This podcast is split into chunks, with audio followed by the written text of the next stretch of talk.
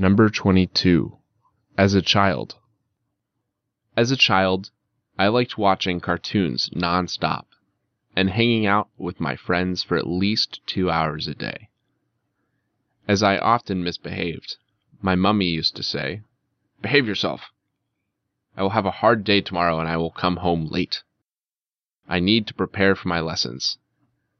I will teach English, explain new rules, read English books, and sing English songs. I will be very tired in the evening. So please, pull yourself together and stop making me angry. And I pulled myself together at once and stopped making her angry. I stopped talking rubbish, calling names, moaning, making noises, bothering her with my constant questions, and distracting her from her work. I began to sort out books and toys in my room and put everything in order. Then my mom calmed down and said, Good for you. Now I will prepare for my lessons well, and I will have a good day tomorrow.